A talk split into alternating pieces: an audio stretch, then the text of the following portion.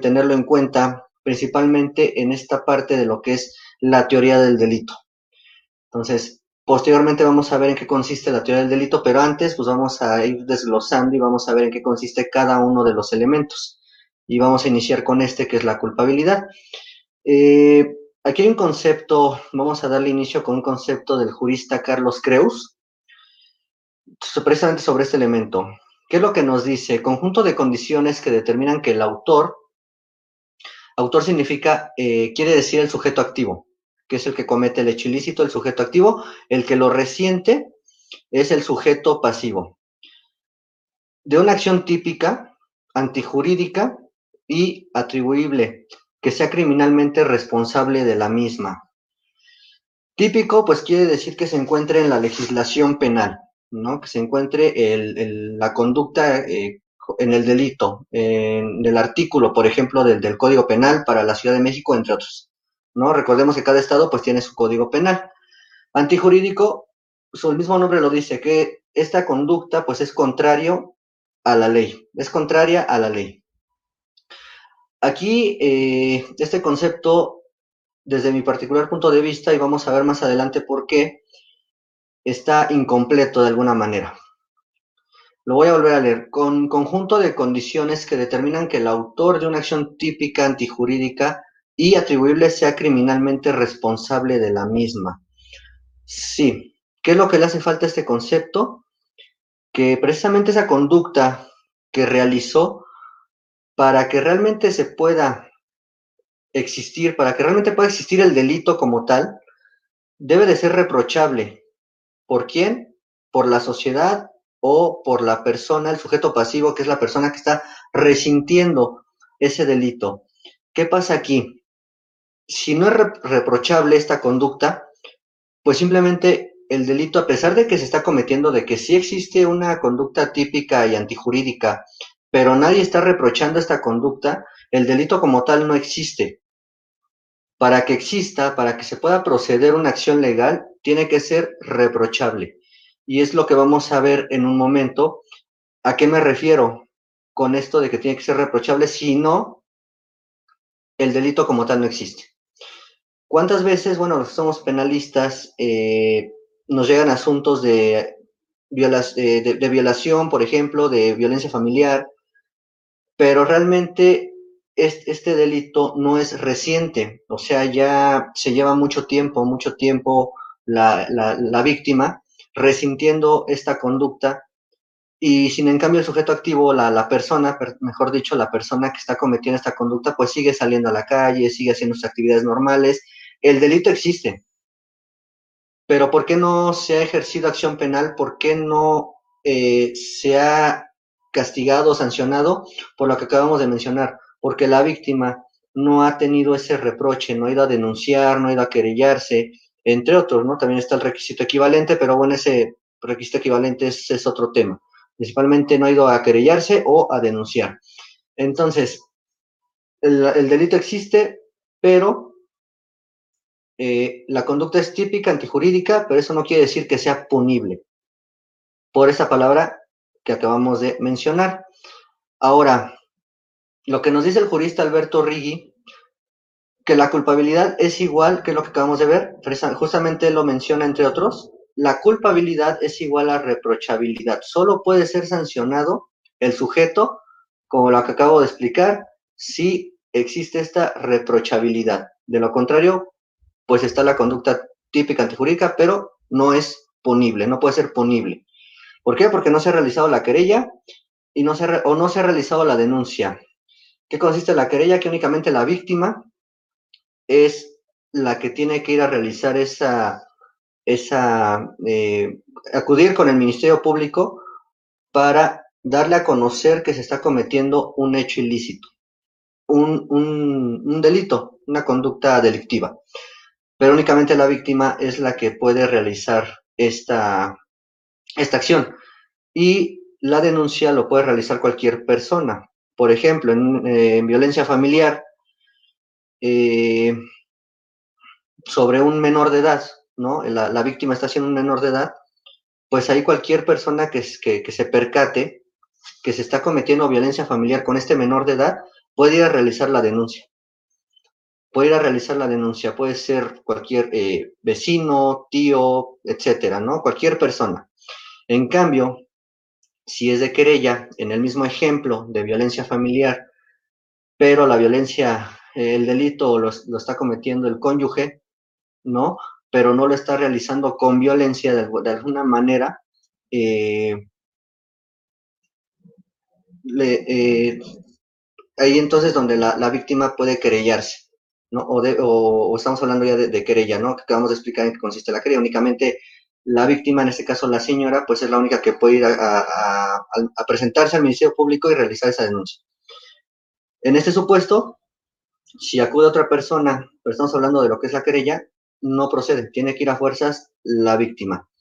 Bien, eh, ¿qué es lo que nos dice aquí también este, esta situación de la que estamos hablando?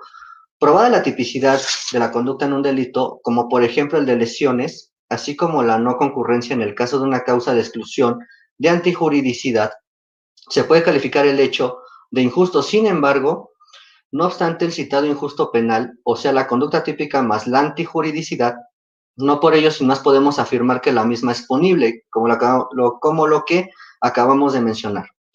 Habida cuenta el juzgador requiere de una valoración adicional para ver si existe la culpabilidad, ya que sin esta, aunque la acción sea típica y antijurídica, no será punible, como es lo que acabamos de decir. Es decir, la precipitada prueba del injusto revela solo que el hecho realizado por el autor, sujeto activo, es desaprobado por el derecho, pero no le autoriza a concluir que aquel debe responder personalmente por ello, dado que esto debe decidirlo el tribunal a un nivel superior de valoración para ver si en el caso concreto el agente ha actuado sin culpabilidad, como sería el caso, por ejemplo, de que esta adolezca de una eh, afección psíquica que le impida comprender el injusto de su actuar, de su actuar, perdón. Como lo que acabamos de ver, mencionar eh, muchas veces, aquí vamos a hacer una pequeña, un pequeño paréntesis, eh, me, enfoco mucho en lo que es esta, esta etapa de lo que es la vinculación a proceso donde nos menciona eh, la vinculación a proceso, que se debe de tomar la conducta delictiva de manera conceptual, que no se deben anticipar las, los antecedentes de investigación desde el particular punto de vista de este servidor, de este servidor, no, para mí no son datos de prueba en esta etapa de investigación, no pueden ser datos de prueba. ¿Quién es el que decide cuando ya son datos de prueba? Pues es el juez, ¿no? Y desde mi punto de vista, los datos de prueba, llamarlos como tal así datos de prueba, pues yo creo que es en una etapa intermedia cuando ya se procede o se desecha precisamente estos datos de investigación. Bien, eh, regresamos en un momento a este su programa, el servicio de la justicia. Estamos hablando del tema muy relevante que es la culpabilidad, es un elemento del delito y que es muy relevante para esta parte, eh, esta vértebra del sistema acusatorio, que es la teoría del delito. Regresamos en un momento a este programa al servicio de la justicia.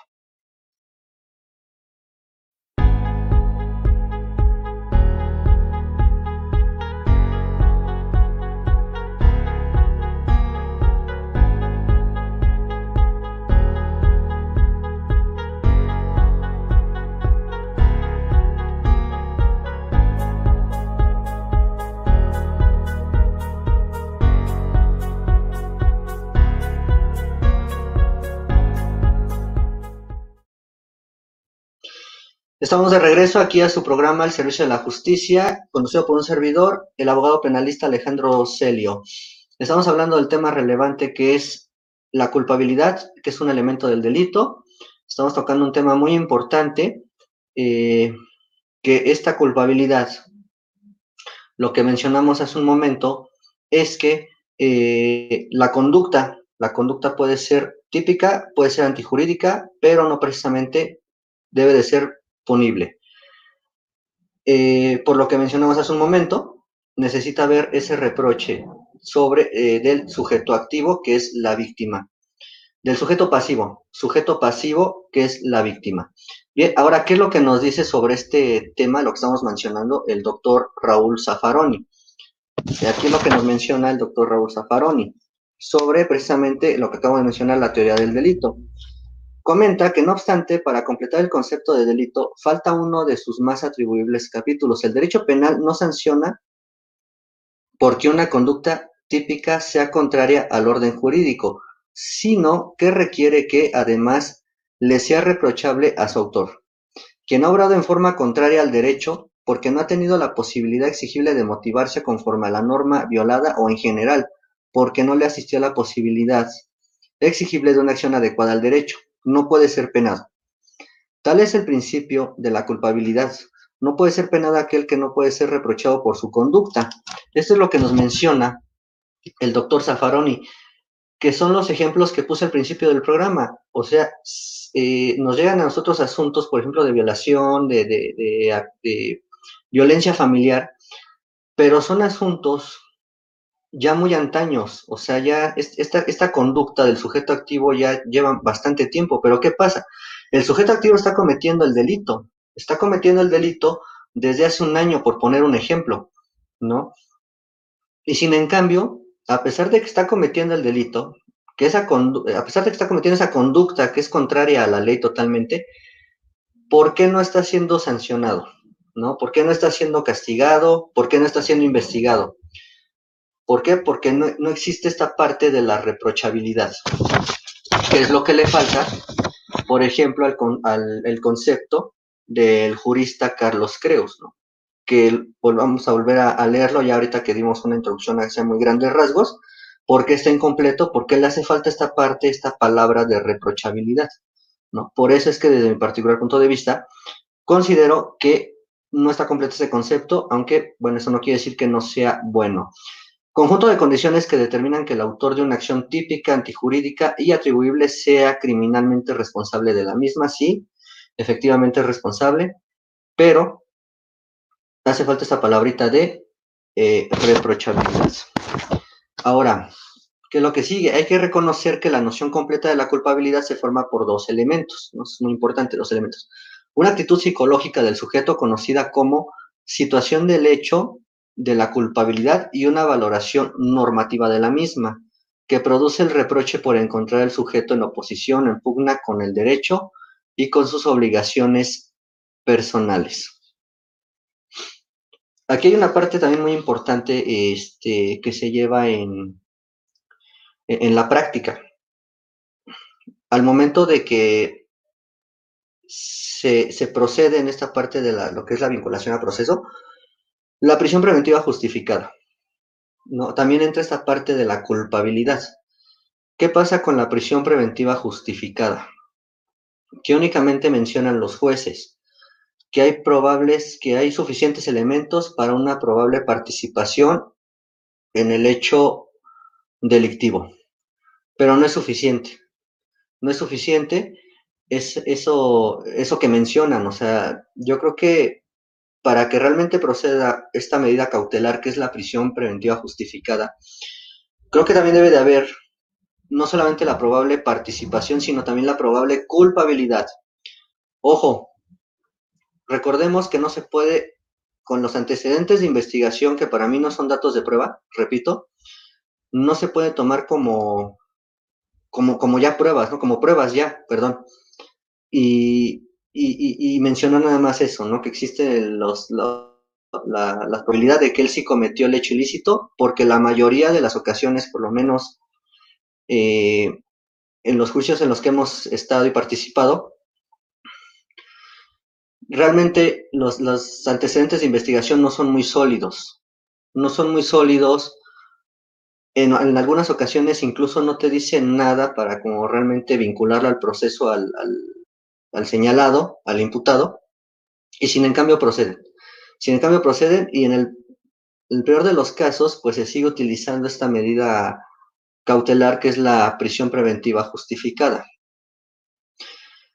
Entonces, eso hay que tomarlo mucho, mucho en cuenta, ¿no? De hecho, eso está fundamentado en una jurisprudencia, precisamente así se llama, jurisprudencia sobre, eh, sobre la Corte Interamericana de Derechos Humanos, prisión preventiva, ¿no? Así la podemos localizar en Google para que se le podamos eh, dar una leída, ¿no? Para ver realmente cómo la misma Corte Interamericana nos menciona que para que proceda esta prisión preventiva justificada, pues no solamente basta la probable participación, sino también se tiene que de alguna manera demostrar la probable culpabilidad. Bien, vamos a entrar a lo que son eh, uno de los elementos de lo que es la culpabilidad, que es el dolo, ¿no? Está el delito doloso, la conducta delictiva dolosa, y está eh, la conducta culposa. ¿Qué quiere decir? Pero ahorita nos vamos a enfocar en lo que es nada más el dolo. Y el dolo se compone de dos, dos conceptos, dos elementos, perdón, el dolo se compone de dos elementos, que es eh, resultado típico, ¿qué quiere decir? Que se tiene conocimiento y conciencia de la antijuridicidad del hecho. Ese es, lo, ese es el primer elemento del dolo, que es típico. típico. Y el otro, eh, ético, perdón, perdón, aquí hay un pequeño error, es ético, ¿En qué consiste ese elemento del dolo que es ético? El primero, son dos, ético y volitivo. Ético consiste en saber que se infringe la norma, ¿no? Eso es lo que quiere decir ético, que aún sabiendo que va en contra de la ley, de todas maneras realizas la conducta delictiva. Y el otro elemento del dolo es volitivo. ¿Qué quiere decir? Que es la voluntad de realizar la conducta antijurídica. ¿no? Es muy importante tomar en cuenta estos dos elementos del, dolor, que es ético y volitivo. Esto, por ejemplo, lo podemos eh, trasladar a lo que es el iter criminis. Por ejemplo, que se compone de dos, fases, una fase interna y una fase externa. Bien, vamos a desglosar, eh, nos vamos a ir a corte, en un momento vamos a continuar con el tema, en este su programa, al servicio de la justicia, estamos hablando de un elemento del delito que es la culpabilidad y ahorita vamos a desglosar lo que es el iter criminis y vamos a, concluir eh, viendo cuáles son los tipos de dolo que existen. Regresamos en un momento, este es su programa de la justicia, eh, no se olviden seguirnos por las redes sociales, estamos transmitiendo por ADM, AD Media, perdón, y Radio Expresión México. Regresamos en un momento.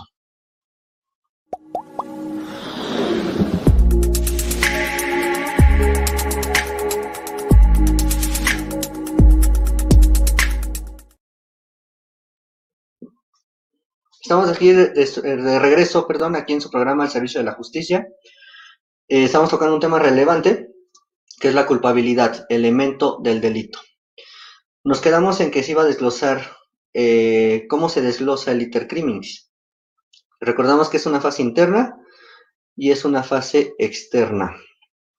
Ahora, eh, ¿cómo se compone la fase interna? la fase interna es ideación, deliberación y resolución. Fase externa, manifestación, preparación y ejecución. Ahora, ¿a qué viene esto con, lo que es el, dolo? Lo que acabamos de ver, los elementos, tiene que haber toda la intención. Se, debe tener todo el conocimiento de que se está, eh, la conducta va en contra de la ley y se debe de tener esa voluntad de aún así querer realizarlo. ¿Por qué menciono esto de, de Little Criminis? Hay, bueno, hay un ejemplo desde mi particular punto de vista, que está esta parte de la tentativa. Cuando concluye todo lo que es el crimen, que es el crimen, pues es todo el procedimiento que se lleva para cometer un hecho delictivo, desde la ideación, como lo mencioné hace un momento, hasta que se realice, ¿no? Hasta que se ejecute. En este caso, al finalizar el crimen, pues queda consumación o queda tentativa, ¿no? La tentativa, desde mi punto de vista, no existe en los delitos de feminicidio ni homicidio. Y ahorita lo voy a explicar por qué. En el artículo, si no recuerdo, es el 130 del Código Penal para la Ciudad de México, estamos hablando de lesiones. Eh, ahí hay una parte donde, hay una fracción, perdón, hay una fracción, me parece que es la séptima, nos menciona justamente este, estas lesiones que ponen en peligro la vida. ¿No? Es lo que nos menciona. ¿Y qué es lo que pasa en estos supuestos, en, estas, en esas conductas donde, donde se, está tipificando eh, el Ministerio Público tentativa de homicidio o tentativa de feminicidio? Pues al final del día, eh, al derecho penal no les es relevante esta parte eh, interna, ¿no? Esta, esta parte interna del intercriminis. El derecho penal es importante la fase externa, la que se exterioriza, la que se realiza, eh, cuál, cuál, fue el, el, resultado final, es lo que les, le interesa realmente al derecho penal. Entonces, ¿qué es lo que, cuál es el único razonamiento, el único razonamiento que, que, que, que sacan los, bueno, que concluyen, ¿no? Los, los juristas, los colegas, los jueces, únicamente te dicen, no, es que si te quiere disparar en la cabeza, no te quiso lesionar, ¿no? O si te acuchilla en el pecho, no te quería lesionar, ¿no? Ese es el único argumento. Pero realmente es todo un estudio, ¿no? Es todo un estudio sobre el intercriminis para ver realmente cuál es la finalidad y la intención del sujeto activo. Ahora, realmente no sabemos, ¿no? A lo mejor sí quería la, finalidad sí era lesionarse, y suponiendo que a lo mejor no, la finalidad no era lesionarte. Pero ¿qué quedó al final? Quedó una lesión que pone en peligro la vida, ¿no? Y eso es lo que, desde mi particular punto de vista, es lo que se tiene que tipificar, es lo que se, se debe de tomar en cuenta no estarse imaginando cosas de, no, es que a lo mejor quería hacer esto, a lo mejor quería hacer lo otro, no, a ver cuál fue el resultado final. Este, pues entonces es lo que vamos a, a sancionar, eso es lo que vamos a, a castigar y es lo que vamos a investigar. Entonces, por este motivo, es que desde el particular punto de vista del servidor, no existe eh, para mí la tentativa en estos dos delitos homicidio y feminicidio. Precisamente porque al final del día las lesiones que quedan, eh, pues son lesiones que ponen en peligro la vida. Y eso se encuentra en el Código Penal, ¿no? En el delito de lesiones en su fracción séptima. Bien, vamos a pasar eh, de lleno a los tipos de dolor rápidamente. Eh, aquí lo que nos mencionan es el dolo directo. Vamos a ver en qué consiste el dolo directo. El sujeto activo tiene intención de causar un daño determinado y lo hace. De manera que existe identidad entre la intención y, el resultado típico. Por ejemplo, el agente desea violar y lo hace. Hay dolo directo cuando la voluntad va encaminada en forma directa hacia el resultado, es lo que nos menciona el dolo directo. Ahora vamos a ver en qué consiste el dolo eventual. El sujeto desea un resultado típico, ¿no? Recordemos que típico se encuentra en la legislación penal, ¿no? Eh, a sabiendas de que hay posibilidades de que surjan otros diferentes. Por ejemplo, alguien quiere lesionar, alguien quiere lesionar a un comensal determinado, para lo cual coloca una sustancia venenosa en la sal de mesa, sabiendo que podría resultar afectados otros sujetos.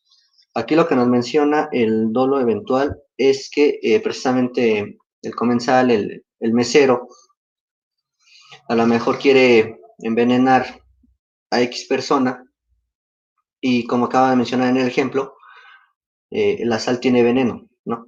Pero, eh, y la ponen en, en, cualquier, en X mesa, pero infortunadamente a lo mejor llegan y se sientan otras personas otras personas y entonces esas otras personas son las que salen afectadas con este, con este veneno que se encuentra en la sal, pero eh, la finalidad es que iba para otra persona en específico. Ahora, el genérico, el dolo genérico, perdón, dolo genérico, es la intención de causar un daño o afectación, o sea, la voluntad consciente encaminada a producir el delito.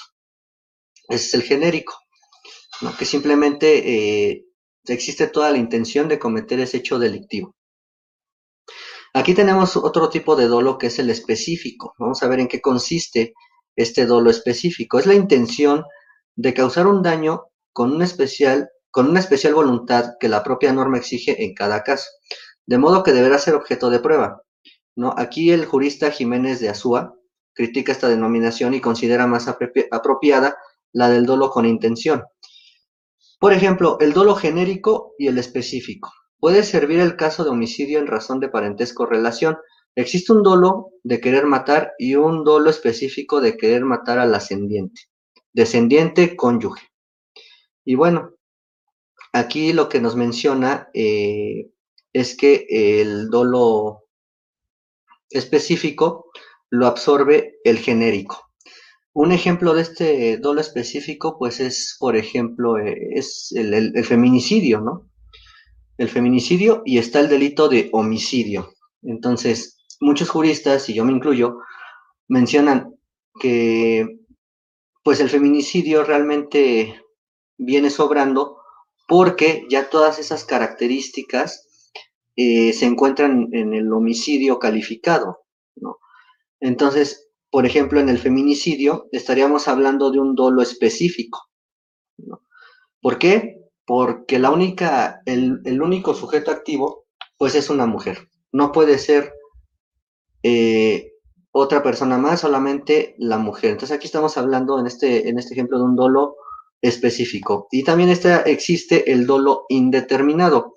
Quiere decir, consiste en la intención de delinquir de manera imprecisa, sin que la gente desee causar un delito determinado. Por ejemplo, vamos a poner un ejemplo, colocar una bomba para protestar por alguna situación de índole política. El sujeto sabe que causará uno más daños, pero no tiene intención de infligir a uno en particular. ¿no? Lo mismo pasa en este dolo indeterminado cuando se llega a escuchar de las famosas bombas que se pusieron en varias ocasiones, bueno, se escuchaba, ¿no? Se escuchaba en, las líneas del metro, ¿no? Es el dolo indeterminado. Entonces, hacia grandes rasgos, pues estuvimos hoy platicando de lo que es este elemento de la culpabilidad, que es muy relevante dentro de lo que es la teoría del delito, que más adelante vamos a, programas más adelante vamos a ver ya una manera general la teoría del delito, pero antes vamos a ir desglosando en cada programa cada uno de sus elementos y hoy se platicó sobre la culpabilidad y se platicó sobre el, dolo, ¿no? El dolo. Posteriormente vamos a hablar sobre los delitos culposos, que también es parte, ¿no? de, este elemento, pero eh, va a ser en otra ocasión. Yo les agradezco mucho, bueno, antes de, concluir, no se olviden seguirnos por las redes sociales que se encuentran en la parte inferior de la, de la pantalla.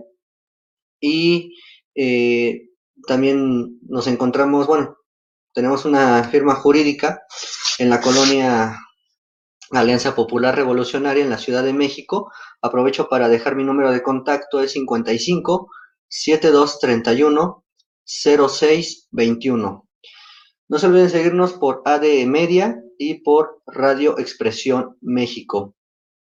Espero que el tema haya sido de su agrado sobre este elemento, la culpabilidad tratamos de desglosarlo de una manera que se pudiera comprender. Yo les agradezco infinitamente que estén aquí visitando su programa al servicio de la justicia. Que sigan pasando una excelente mañana, tarde o noche. Muchas gracias.